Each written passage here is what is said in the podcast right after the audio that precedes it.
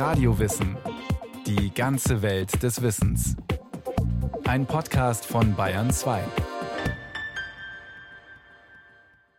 Was wäre der Jazz ohne Saxophon? Sein Erfinder Adolf Sachs war Instrumentenbauer, Tüftler und ein cleverer Marketingmann. Bis zu 1500 Saxophone pro Jahr hat er in den 1850ern hergestellt und verkauft.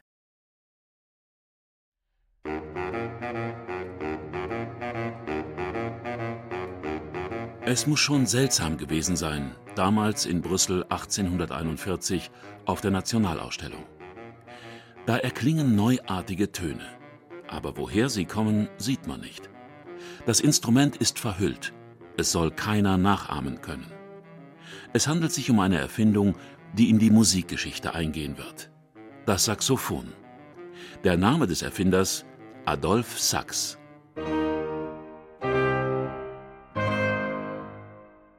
Adolf Sachs war ein visionärer Erfinder und Tüftler. Das neue Instrument, sein Klang, wird eine Lücke in der Orchesterlandschaft füllen, dessen war Sachs sich sicher. Das Saxophon soll, so seine Vision, in klassischen Orchestern erklingen, zwischen Geige, Fagott, Trompete und Klarinette. Und es soll den Klang der Militärkapellen voller machen, die auf Freiluftveranstaltungen auftraten und am Sonntag in Parks Konzerte gaben. Der handwerklich geschickte und überaus musikalische Klangforscher war ein selbstbewusster und streitbarer Mensch, auch wenn er 1841 noch nicht wissen konnte, was auf ihn zukommen sollte. Es gab eine ganze Reihe von Prozessen gegen ihn. Frank Lunte, klassischer Saxophonist und Sax-Experte. Der wahrscheinlich spektakulärste war der, dass er der Erfinder des Saxophons des Plagiats beschuldigt wurde. Also nicht er soll das Saxophon erfunden haben, sondern es soll schon existiert haben im Ausland. Und das wurde dann dadurch versucht zu belegen, dass man Instrumente bei ihm kaufte, die veränderte, ins Ausland schaffte, die Nummern weggravierte und einen neuen Stempel drauf machte und alles Mögliche, um den Eindruck zu erwecken, dass das also alles nicht von ihm kommt. Doch noch ist er nur ein junger, aufstrebender Instrumentenbauer, der seine Erfindung nach vorne bringen möchte. Und seine Marketingidee ist gut. Er fährt 1842 mit seinem neu entwickelten Instrument nach Paris, um es Hector Berlioz vorzustellen. Mit Erfolg. Der französische Komponist und Musikkritiker wird zu einem der wichtigsten Förderer von Adolphe Sachs. Er wusste, dass Berlioz einer der wichtigsten Persönlichkeiten im Pariser Kulturleben und Musikleben war. Und äh, wenn Berlioz seinen Segen zu etwas gab, dann hieß das was. Und er hat ihm also seine Instrumente vorgestellt und daraufhin hat Berlioz eine Hymne auf das Saxophon geschrieben, die dann in einer Zeitung, die viel gelesen war, dem Journal des Débats, veröffentlicht. Und damit war Sachs einen ganz, ganz, ganz großen Schritt weiter. Was seinen Klang betrifft, so ist er von einer solchen Art, dass ich kein zurzeit gebräuchliches, tiefes Instrument kenne, das ihm vergleichbar wäre. Er ist voll, weich, schwingend, mit einer enormen Kraft und auch geeignet, zurückgenommener zu werden. Die Pariser Musikwelt steht Adolphe Sachs, der damals noch keine 30 Jahre alt ist, offen. Adolf Sachs hat sich als Netzwerker, der er war, mit vielen Komponisten auseinandergesetzt äh, oder zusammengesetzt, ihnen sein Instrument erklärt und hat sie gebeten, für das Instrument zu komponieren. Das waren vor allem Jean-Baptiste Saint-Gelais und Jules de Mercemann. Diese beiden Komponisten haben besonders viel für das Saxophon komponiert. Das waren dann so kleine Vortragsstücke, die Sachs in den Pariser Salons vorgestellt hat. Er zog im Jahr 1842 nach Paris und wusste genau, dort sitzt das Geld und ich brauche Förderer. Ich brauche einfach Mäzene. Das hat auch in gewisser Weise geholfen, aber natürlich nicht ausreichend. Und dieser Wunsch von Adolf Sachs, das Instrument, seine neue Erfindung als ein klassisches, dem Orchester zugehöriges Instrument zu etablieren, dieser Wunsch hat sich nicht ganz erfüllt. Umso wichtiger wird für ihn sein nächstes, strategisch klug gewähltes Ziel: die Militärkapellen mit seinen Instrumenten auszustatten. In Paris ist der ehrgeizige Instrumentenbauer allerdings nicht überall willkommen. Den hiesigen Fabrikanten schwoll der Kamm. Sie sahen die Gefahr, in welche sie der Ausländer brachte. Sachs ist ein Belgier. Heißt es in der Allgemeinen Musikalischen Zeitung vom 18. Juni 1845. Zu dieser Zeit gibt es in Paris rund 40 Werkstätten, die Blasinstrumente herstellten. Und so kämpfte der wackere junge Künstler seit Jahren mit den unglaublichsten Ränken und Kabalen. Man mietete seine Arbeiter um höheren Lohn. Man verbreitete falsche Gerüchte, dass seine Instrumente bereits früher existiert hätten, denn deren Vorzüglichkeit konnte man schon, ohne sich lächerlich zu machen, nicht mehr leugnen. Immer gefährlicher wurden die Intrigen, immer heftiger der Streit, dessen wahre Ursache der Neid sogar dem König selbst zu Ohren gedrungen sein soll. Und die Konkurrenz ist nicht ohne Grund besorgt. 1844 kann Sax dem französischen König selbst seine Instrumente vorstellen.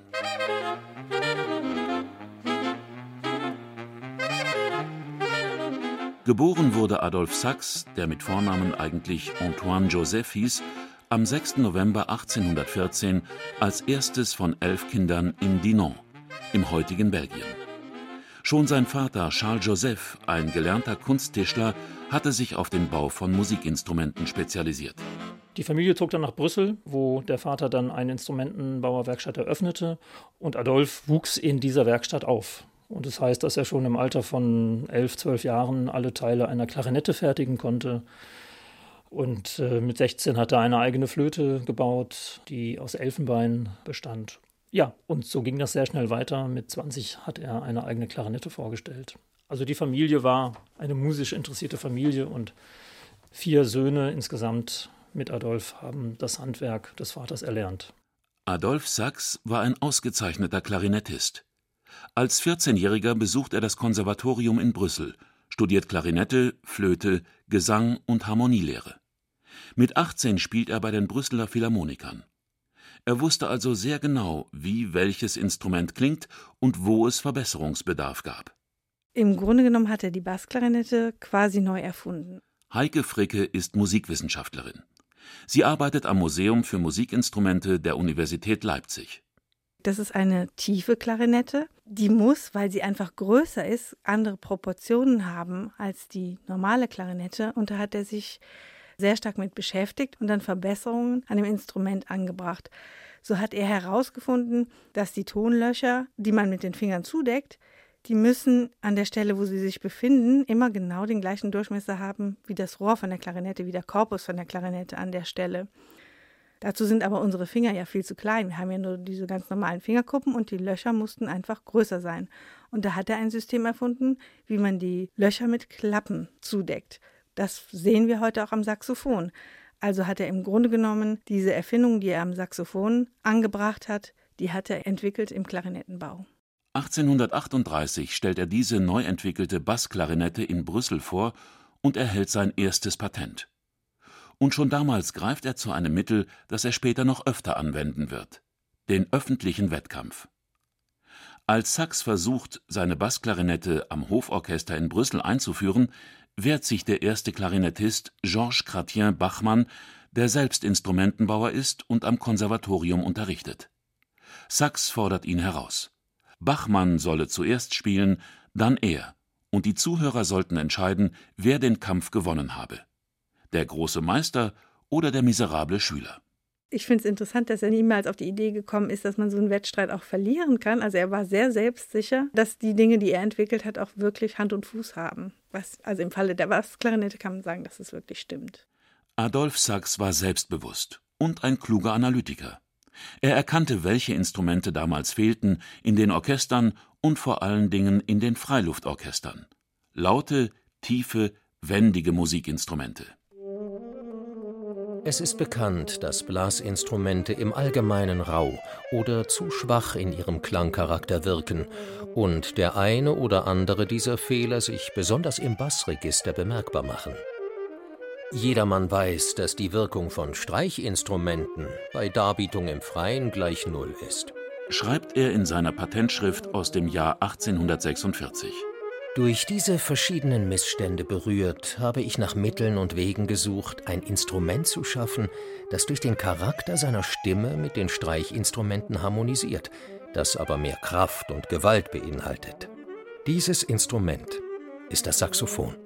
Es gab damals bereits die Ophikleide, ein Blechblasinstrument, das mit einem langen, nach oben gerichteten Schalltrichter gerade vor dem Körper gespielt wird, mit Klappen und einem Mundstück, ähnlich der Trompete oder Tuba. Adolphe Sax setzt in einem ersten Schritt ein Bassklarinettenmundstück auf diese Ophikleide.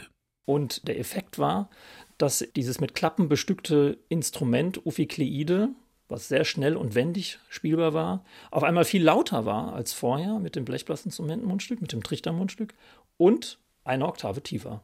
Das war also eine revolutionäre Entdeckung. Und dann ging alles ganz schnell. Er hat eine neue Mechanik draufgesetzt, hat äh, die Intonation verbessert, hat noch einen Ausgleich am Instrument im hohen Bereich beim Mundstück vorgenommen, damit die Intonation sich verbesserte. Also Kleinigkeiten natürlich noch korrigiert und dann war das Saxophon erfunden. Das Saxophon war nicht seine einzige Erfindung.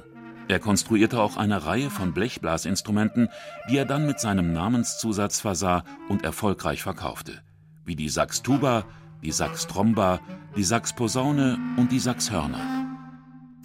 Der Blechblasinstrumentenbau, dafür ist er überhaupt nicht bekannt, aber er hat unglaublich viel im Blechblasinstrumentenbereich bewirkt und verbessert. Und das sieht man ja auch an seinen Experimenten. Das hat dann zu diesen sehr merkwürdig aussehenden, aber wunderschönen Instrumenten geführt mit sieben Schalltrichtern und sechs Ventilen, die dann aber nicht praktikabel waren, weil sie einfach viel zu schwer waren. Viel Material bedeutet Gewicht und damit marschiert man nicht mal eben zwei Kilometer und spielt noch lustig da seinen Marsch. Frank Lunte hat das Buch Saxophon, ein Instrument und sein Erfinder mit herausgegeben. Darin sind Fotos jener Experimente abgedruckt. Wunderschön geschwungene Hörner, Ventilposaunen und Ventiltrompeten. Instrumente, die man so noch nicht gesehen hat. Wahre Kunstwerke. 22. April 1845. Der Streit zwischen Adolphe Sax und seinem Pariser Konkurrenten erlebt einen Höhepunkt. Sax stellt sich wieder einmal einem musikalischen Wettkampf. Und rund 20.000 Schaulustige finden sich auf dem Pariser Marsfeld ein um diesem Schauspiel beizuwohnen. Zwei Militärkapellen treten gegeneinander an. Die eine überwiegend mit Instrumenten aus dem Hause Sachs, die andere mit herkömmlichen. Der direkte Vergleich soll zeigen, welche Instrumente besser klingen. Adolf Sachs geht als Sieger vom Platz. Nach vielen Irrungen und Wirrungen, die dieser Wettstreit dann mit sich brachte, da wurden Musiker von Sachs bestochen, damit äh, sie nicht antreten und der Klang schwächer wurde und all solche Dinge. Nachdem also alles gut ausgegangen war, wurden die Instrumente dann tatsächlich eingeführt in die französischen Militärorchester und das war natürlich eine Auftragslage, die kann man sich gar nicht vorstellen.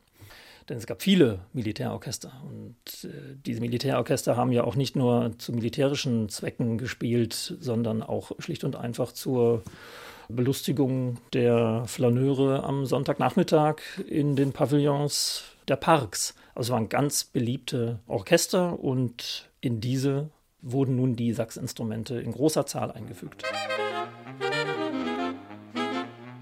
Nun steht seinem Erfolg nichts mehr im Weg. Sachs scheint ausgesorgt zu haben. 1847 bekommt er auch noch eine Stelle als Direktor des Bühnenorchesters bei der Pariser Oper. Vermutlich nicht nur, weil er ein streitbarer, visionärer Erfinder war, er war auch ein Meister der Selbstvermarktung, sagt die Musikwissenschaftlerin Heike Fricke. Er hatte diesen Salle Sax in Paris, das heißt, er hatte seinen eigenen Konzertsaal, der in der Tagespresse beworben wurde. Und das hat die Leute natürlich angelockt. Also, dass sie seine Instrumente gehört haben, aber es war ein interessantes Konzertprogramm, Bläserkonzerte, die man sonst so nicht gehört hat in Paris. Und da waren die Leute natürlich neugierig. Und das war auch eine Methode, sich und seine Instrumente zu vermarkten. Und Adolf Sachs dachte groß. Er entwarf gleich ganze Instrumentenfamilien, erklärt der Saxophonist und Saxexperte Frank Lunte. Die Saxhörner und die Saxophone sind da eigentlich die allerbesten Beispiele. Er hat immer von Sopran bis Bassinstrumenten gebaut, durchgehend, die aber alle mit der gleichen Griffweise bedient wurden sodass der Spieler und die Spielerin ohne Probleme vom Sopranino zum Kontrabasssaxophon wechseln kann, weil die Griffe die gleichen sind und die Noten sind immer im Violinschlüssel notiert, auch für die Bassinstrumente. Das ist auch eine Besonderheit. Aber da hat auch wieder der Unternehmer Sachs mal richtig nachgedacht, denn er wollte, dass im aufstrebenden Bürgertum des 19. Jahrhunderts, in dem das Laienmusizieren an Bedeutung zunahm, die leichte Erlernbarkeit von Instrumenten in den Mittelpunkt gestellt hat. Und das ist ihm auch geglückt. Also die Popularität des Saxophons hat durchaus auch damit zu tun, dass es recht leicht zu spielen ist und dass man diese ganze Familie auch im Grunde ohne größere Probleme bedienen kann. Und er kalkuliert als Unternehmer so geschickt, dass er seine Standardinstrumente günstiger anbieten kann als die Konkurrenz. Zeitweise beschäftigt er rund 200 Arbeiter, die alle Instrumententeile in der eigenen Manufaktur anfertigen das war eine Neuerung, denn vorher haben viele Instrumentenhersteller von Fremdfirmen ihre Einzelteile fertigen lassen und sie dann nur noch zusammengesetzt und einen Firmenstempel drauf und fertig. Aber Sachs wollte die Kontrolle über die einzelnen Teile der Instrumente behalten und auch eingreifen können, wenn er eine Verbesserung hatte, dass das also sofort vonstatten ging und dann nicht erst die Fremdfirma davon überzeugen müssen, dass jetzt eine neue Legierung da benutzt werden muss oder ein anderes Verfahren.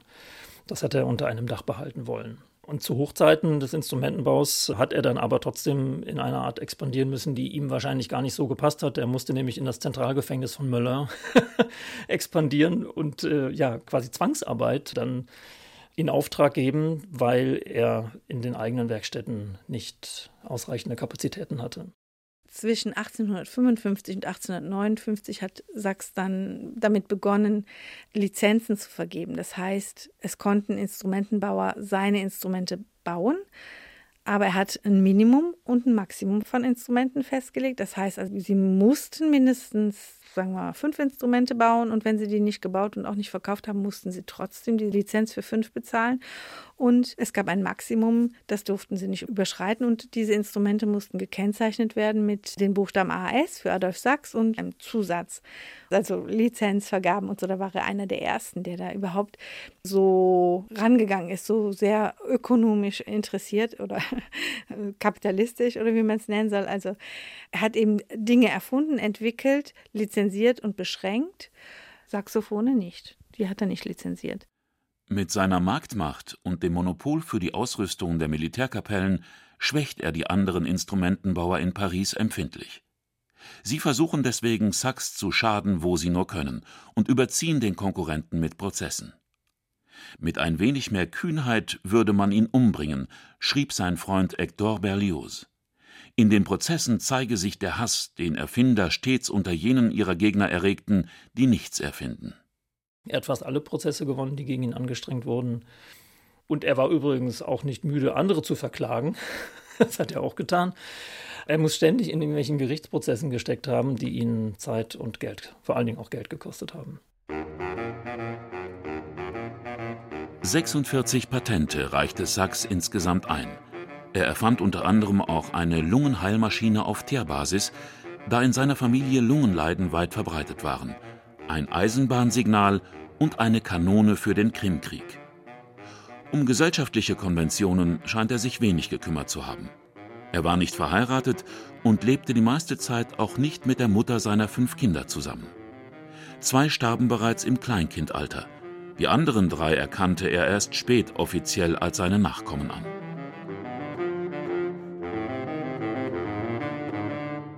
Ein wirklich erfolgreicher Geschäftsmann ist Adolphe Sachs trotz seiner zahlreichen Erfindungen nicht. Ein Grund, warum er mehrfach in die Insolvenz geht, sind die politischen Umbrüche in Frankreich. 1848 wird nach der Februarrevolution die Republik ausgerufen. Entsprechend waren andere Kräfte an der Macht und die wollten mit Sachs Instrumenten nichts mehr zu tun haben. Das war für sie ein Teil des vorherigen königlichen Regimes. Und darum wurden die alle wieder rausgeschmissen. Er hatte keine Aufträge mehr. Er blieb auf seinen Instrumenten sitzen. Und natürlich auch die Machenschaften seiner Konkurrenten tat das Übrige. Und so musste er zum ersten Mal Konkurs anmelden. Nach der Machtübernahme durch Napoleon III. Ende 1851 wendet sich das Blatt dann aber doch wieder zu Sachs Gunsten. Und der hat natürlich Sachs wieder an den Hof geholt und ihm wieder die Reform der Militärkapellen anvertraut.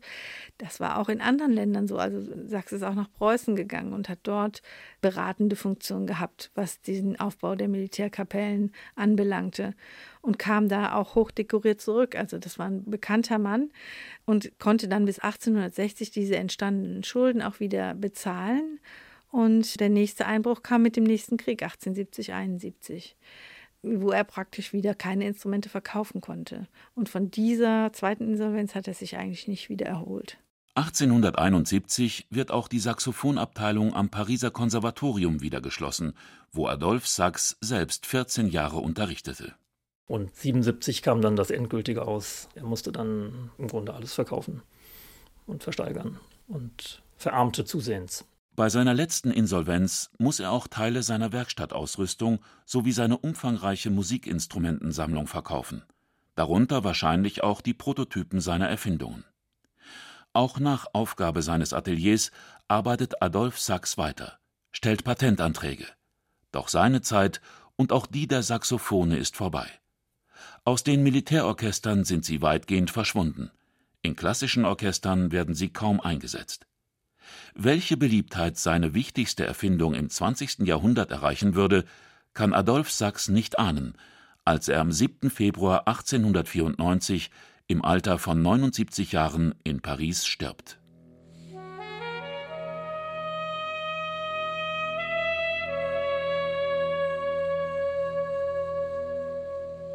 Ich bin ganz sicher, dass er begeistert davon wäre, in welcher Spannbreite das Saxophon heute erklingt.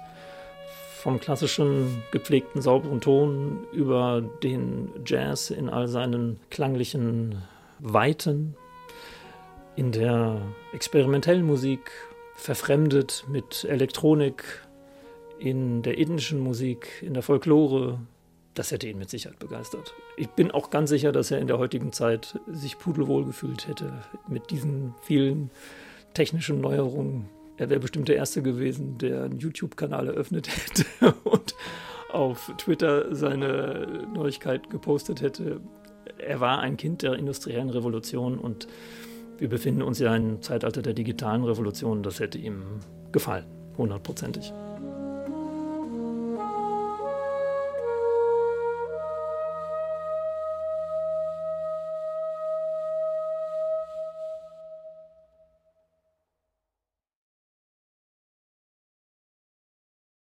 Sie hörten Adolf Sachs, ein Unternehmer, der das Saxophon erfand, von Georg Gruber. Es sprachen Thomas Albus und Herbert Schäfer. Ton und Technik Susanne Herzig, Regie Martin Trauner, Redaktion Nicole Ruchlack. Eine Sendung von Radio Wissen.